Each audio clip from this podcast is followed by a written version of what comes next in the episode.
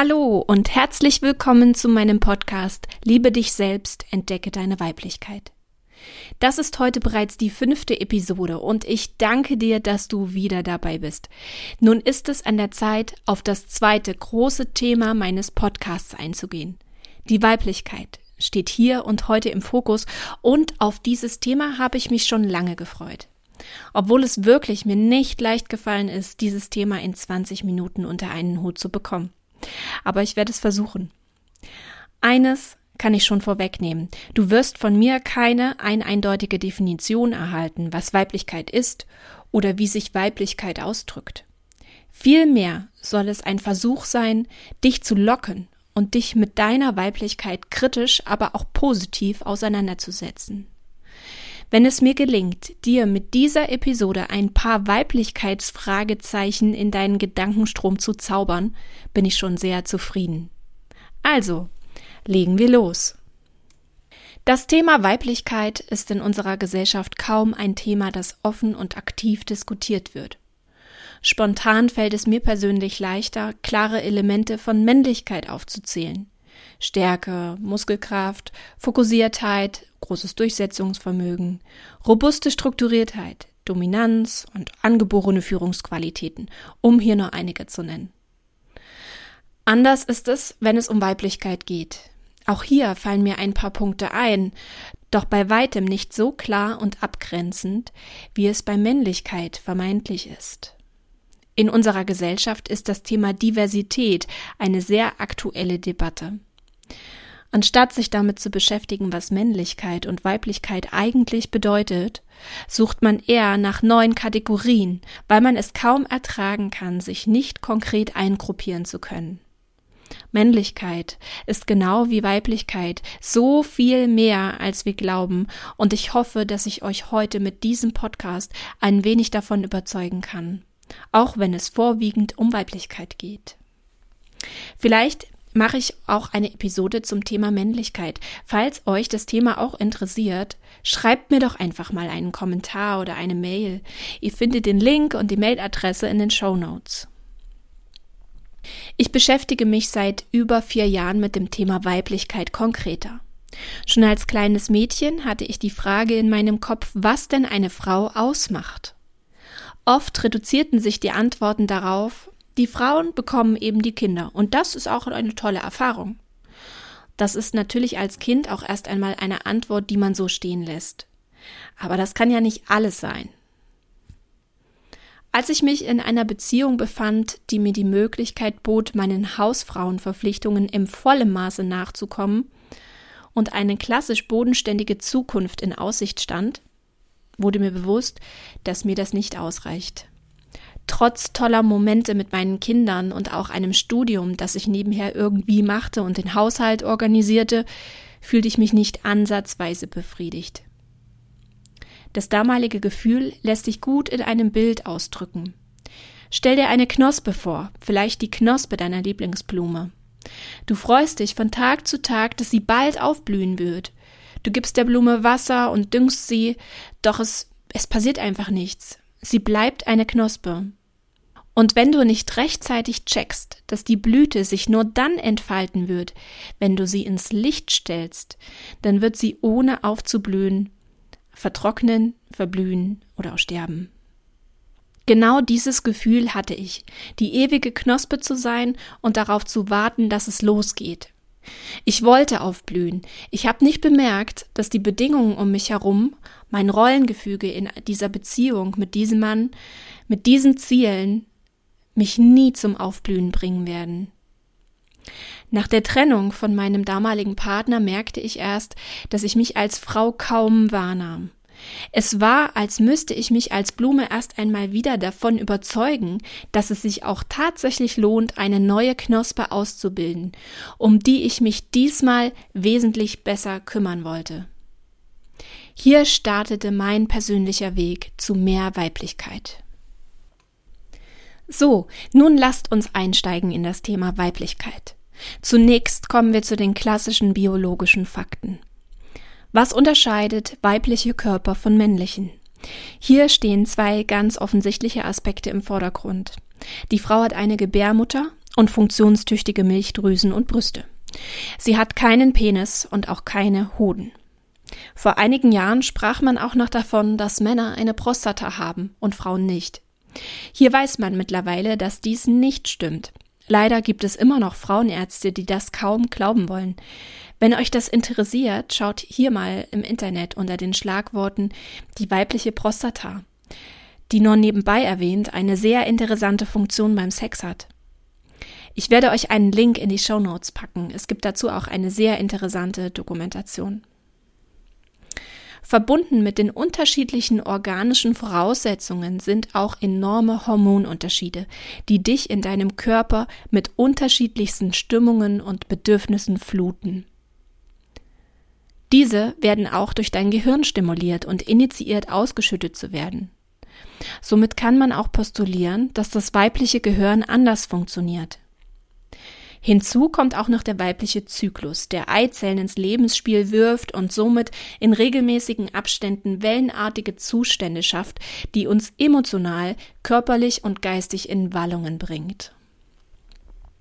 Aber, und dieses Aber setze ich mit einem großen Ausrufezeichen, auch Frauen, die diese Organe nicht mehr besitzen durch Krankheit oder vielleicht auch angeboren fehlend oder dysfunktional, spüren sich als Frau das ändert sich nicht, auch wenn Sie dies auf Verstandsebene hinterfragen. Ich bin davon überzeugt, dass wahre Weiblichkeit eine ganz andere Kraft ist, als nur biologisch, durch Organe und ihre Hormone begründet. Die wahre weibliche Kraft steckt im Beckenraum, im energetischen Zentrum und hat mit den Organen relativ wenig zu tun. Auch mit der Menopause setzt eine neue Phase und Intensität der Weiblichkeit ein. So wie der weibliche Körper in der Pubertät die Zeit braucht, sich neu einzustellen, ist auch der Übergang zur Menopause ein Anpassungs- und Findungsprozess. Weiblichkeit ist also zyklisch in Phasen strukturiert. Das ist tatsächlich ein Unterschied zur Männlichkeit, die sich eher als beständig und energetisch gelevelt einpendelt und oft lange Zeit gleich bleibt. Das kann man gut an der Libido ablesen. Frauen haben um ihren Eisprung viel Lust auf Erotik und Sex. Die kann stark abnehmen, wenn sie sich kurz vor ihrer Menstruation befindet. Bei Männern ist das Lustlevel relativ konstant. Hier spielen natürlich auch andere Faktoren eine Rolle wie Stress und die allgemeinen Lebensumstände. Aber wenn wir von entspannten Menschen ausgehen, sind diese Gegensätze ganz klar zu erkennen.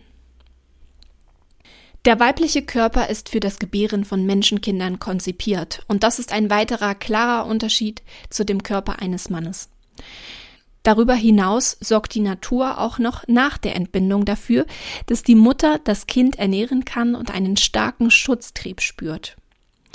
Die energetische Verbundenheit ist im gesunden Fall sehr stark und sorgt dafür, dass Mutter und Baby als Einheit funktionieren. Die Mutter spürt intuitiv, was ihr Baby gerade braucht, auch wenn in unserer westlichen Welt diese Verbindung weder bewusst wahrgenommen noch bestärkt wird. Jede Frau besitzt sie.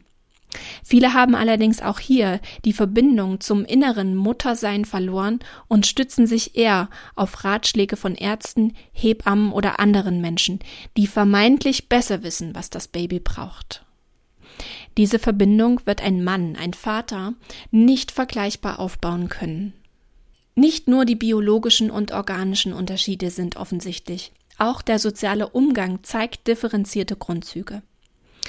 Der Fürsorgegedanke und das Mitgefühl ist eher eine weibliche Eigenschaft.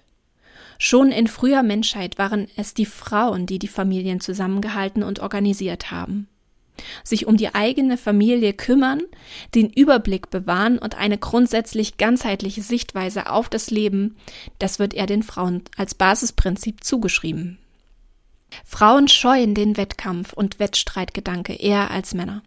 Sie wollen sich nicht permanent mit anderen Frauen messen und besser sein. Sie wollen ein gesundes und soziales Miteinander. Sie wollen sich untereinander bestärken und miteinander Ziele erreichen.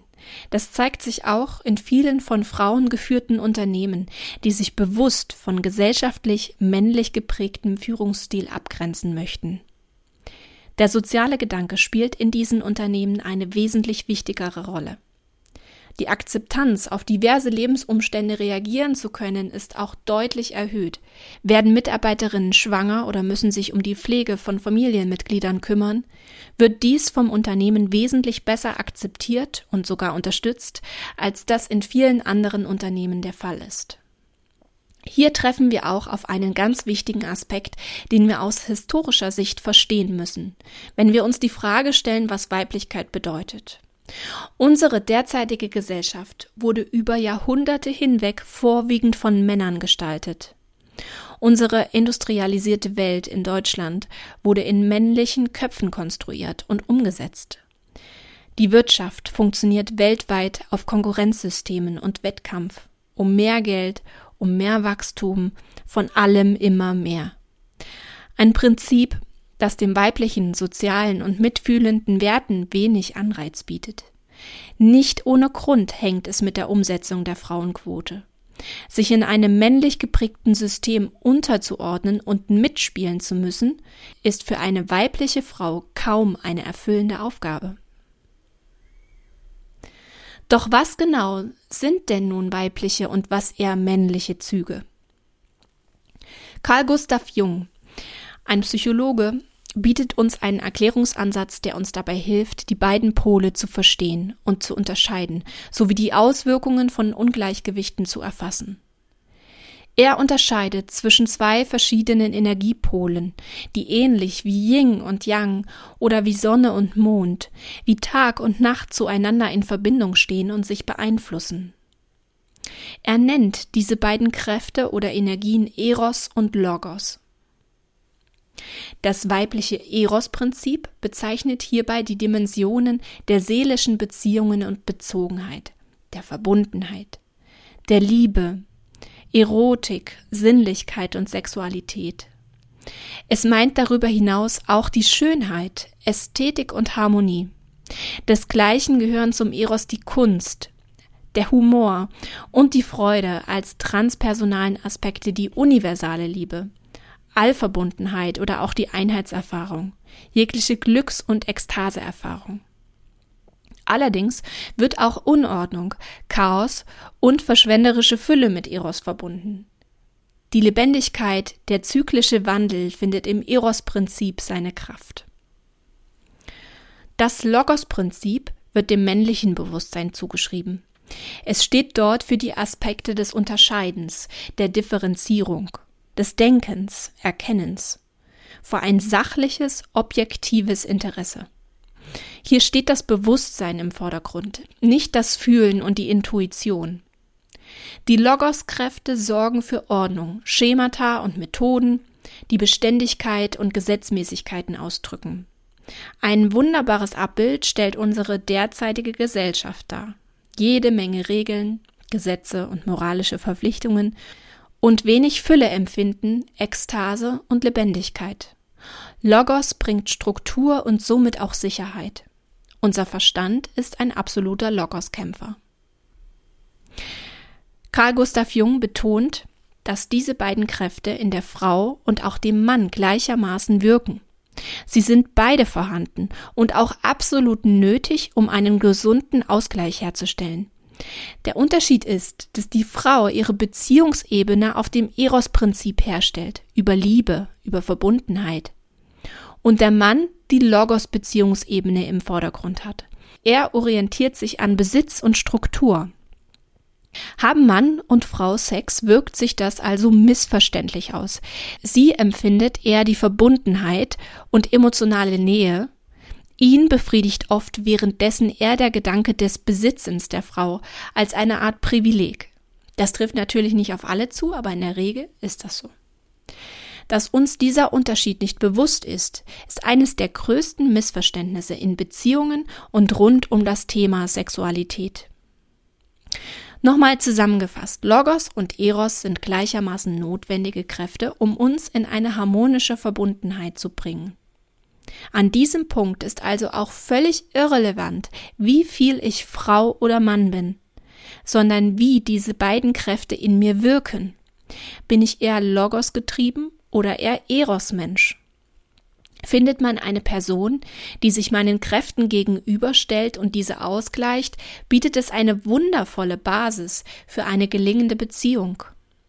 Ganz wunderbar ist das bei homosexuellen Beziehungen zu erkennen. Beide Pole ergänzen sich hier häufig. Eine Person übernimmt eher die weiblichen Eros-Züge und die anderen eher die vernünftigen Logos-Strukturen. Religionen und politische Systeme haben in der Vergangenheit das Bild geprägt, dass die Eros-Energien wie Kunst, Leidenschaft, Sexualität und selbst Freude als Sünde gesehen werden und somit abzulehnen sind. Sicherheit und Struktur stellt man über das Eros-Prinzip und generiert somit eine kalte und leblose Gesellschaft, die mit der Auseinandersetzung mit Emotionen und Gefühlen richtig starke Probleme hat. Es ist mehr als an der Zeit, das wieder zu ändern. Wir müssen die Verbindung wieder zur Natur herstellen, unsere inneren Eroskräfte wieder wohlwollend annehmen und leben. Das sind wir als Frauen und weibliche Wesen unserer Gesellschaft schuldig. Das ist eine große Aufgabe jeder Frau, die in diese Gesellschaft geboren wird. Die Weiblichkeit muss wieder Einzug halten. Aber gleichermaßen ist es auch an der Zeit, dass unsere Männer ihre Eroskräfte wiederfinden. Nur gemeinsam werden wir die Gesellschaft verändern können und wieder mehr Weiblichkeit, mehr Ekstase und Leidenschaft erleben. Für die gesellschaftliche Verortung ist es nun an der Stelle erst einmal genug, denn ich möchte dieses Thema nun wieder etwas praktischer werden lassen, damit du auch heute wieder Punkte mit auf deine eigene persönliche Reise zu mehr Weiblichkeit mitnehmen kannst. Stell dir zwei Fragen. Die erste lautet, wie lebst du deine Weiblichkeit? Also was tust du jeden Tag, um dich und deine Weiblichkeit zu feiern? Hier ein paar Beispiele und Anregungen zugleich. Praktizierst du regelmäßige und ausgiebige Pflegerituale für deinen Körper? Tust du dir und deiner Haut von innen und außen regelmäßig und bewusst Gutes? Reinigende und nährende Pflegemasken, Peelings, Ölbäder sowie eine gesunde und ausgeglichene Ernährung mit guten pflanzlichen Ölen regen die Reinigung deiner, deines Körpers an und bringen ihn zum Strahlen. Das ist etwas, das schon die Urvölker oder auch die Natives, die Naturvölker aktiv betreiben und somit stellt es ein urweibliches Prinzip dar. Wie stehst du zum Thema Menstruation? Tust du dir auch an diesen Tagen etwas Gutes? Feierst du deine Blutung und betrachtest sie als einen zyklischen Reinigungsprozess, der dir Kraft und Fruchtbarkeit in allen Lebensbereichen schenken kann? Zu diesem besonderen Thema werde ich eine extra Episode bringen, denn die Wahrnehmung der Blutung wird immer noch aktiv in unserer Gesellschaft unterdrückt.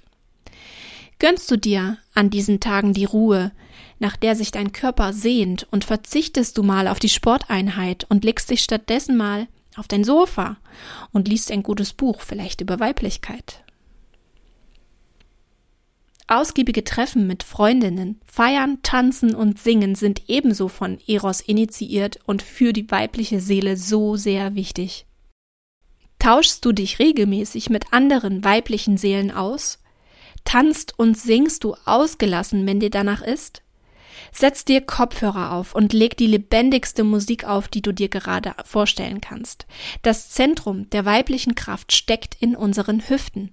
Umso mehr du ihr Beachtung und vor allem Bewegung schenkst, desto mehr wird sie dich mit sinnlicher, weiblicher Energie überschütten. Überkommt dich der Drang nach etwas Neuem, etwas Lebendigem oder einfach nur nach etwas Schönem und gibst du diesem dann auch nach? Malst du einfach drauf los, wenn dir danach ist? Basteln, kreativ sein, die Wohnung neu dekorieren, umräumen, all das sind Prinzipien der Weiblichkeit. Die weibliche Kraft erhalten wir von Mutter Erde persönlich. Sie nährt unseren Schoßraum mit ganz viel Kraft, die wir nur annehmen müssen. Die Verbindung zu Mutter Erde, der Natur, wiederherzustellen ist also ein weiterer wesentlicher Punkt zur eigenen inneren Weiblichkeit zurückzufinden. Wie viel Zeit verbringst du in der Natur? Wie sehr spürst du schon diese Verbindung wieder? Die zweite Frage, die ich dir stellen möchte, lautet, wo und an welchen Stellen sträubst du dich gegen deine eigene Weiblichkeit? Vielleicht Ist dein erster Impuls jetzt hierzu, das mache ich doch eigentlich gar nicht? Schauen wir uns das erst einmal an. Lebst du vielleicht in einer Partnerschaft und verweigert dein Partner partout die rosa Bettwäsche mit den kleinen hübschen Blümchen drauf? Gibst du dem vielleicht auch noch viel mehr nach, als es eigentlich nötig wäre? Fehlt es an kreativer Deko und Gemütlichkeit in eurer Wohnung? Trägst du vorwiegend Hosen? Warum? In den meisten Fällen trägt sich ein Kleid viel angenehmer. Es drückt kein Hosenbund am Bauch. Auch deine Joni ist viel luftiger unterwegs, was dem Scheidenmilieu auch noch gut tut. Im Sommer sind Kleider viel angenehmer zu tragen als Hosen. Fühlst du dich unwohl in Kleidern? Warum ist das so? Verbietest du dir emotionale Ausbrüche? Wir kennen das eigentlich alle. Kurz vor der Periode sind wir total verletzlich und selbst wenn du einen traurigen, schönen Liebesfilm schaust, versuchst du noch die Tränen wegzudrücken. Was wurde dir über das Weinen in deiner Kindheit erzählt? Eines kann man ganz klar feststellen. Unsere Gesellschaft ist nicht vorbereitet auf emotionale Ausbrüche. Und Männer, die meisten zumindest, haben große Schwierigkeiten damit umzugehen. Gesund ist es keinesfalls. Emotionen müssen raus und wollen gelebt werden, sonst stauen sie sich an und sie machen uns krank. Hast du eine weibliche Körperhaltung und zeigst und feierst du deine weiblichen Rundungen? Schwingt deine Hüfte beim Laufen und trägst du mit Stolz deine Brüste und zeigst deine Weiblichkeit? Oder versteckst du sie in engen BHs, hältst die Arme eher noch vor deinem Körper und trägst eher aufsehenserweckende Schuhe, als deine Hüfte zu feiern und deinen Po in Szene zu setzen? Wie trägst du deine Haare? Jetzt fragst du dich vielleicht, was das mit Weiblichkeit zu tun hat, aber Einige Frauen unserer Gesellschaft verstecken sich hinter riesigen Ponyfrisuren und eher helmartigen Bobfrisuren, die kaum einen Blick in ihr wahres Gesicht zulassen. Das ist eine Schutzstrategie, um in der männlichen Welt klarzukommen. Aber spätestens, wenn du zu Hause bist, nimm die Haare zurück. Zeig dein wundervolles Gesicht und damit auch dein Strahlen. Oft ist es so, dass Frauen in der Menopause sich dafür entscheiden, einen sehr kurzen Haarschnitt zu tragen. Auch bei jungen Frauen ist der Trend momentan im Kommen, sich die Haare radikal zu kürzen und wieder Gesicht zu zeigen, im wahrsten Sinne des Wortes. Der Weiblichkeit wieder ein Gesicht geben, ist hier das Motto. Das geht allerdings auch mit langem Haar. Ab einer gewissen Länge verstecken sie das Gesicht automatisch nicht mehr. Also Versteckst du dich noch oder zeigst du dein weibliches, wahres Gesicht? Mit diesen beiden Fragen schicke ich dich nun in die nächsten Tage und hoffe, dass du an der einen oder anderen Stelle deines Alltags bewusster wirst. Bewusster dir und deiner Weiblichkeit gegenüber. Dir immer mal wieder die Frage zu stellen, was Weiblichkeit für dich bedeutet. Und vor allem einen sanfteren und innigeren Umgang mit deinem Körper, deiner weiblichen Seele und deinem Geist zu pflegen und zu leben. Überzeuge sie davon, dass es sich lohnt, wieder eine neue Knospe auszubilden, um die du dich nun wesentlich sorgsamer kümmern wirst. Hast du eine gute Freundin, der genau diese Episode gut tun würde? Dann empfiehl ihr meinen Podcast und schenke ihr diese wundervolle Botschaft der Weiblichkeit. Wenn du dich noch mehr von mir inspirieren lassen möchtest, dann schau doch mal auf meine Webseite. Ich verlinke sie in den Show Notes. Oder folge mir auf Instagram und Facebook. Möchtest du noch mehr zu genau diesem Thema hören oder hast du Fragen hierzu? Möchtest du vielleicht Unterstützung auf deinem Weg zu dir selbst und zu mehr Selbstliebe? Sei mutig und schreib mir. Bis zum nächsten Mal. Deine Annika.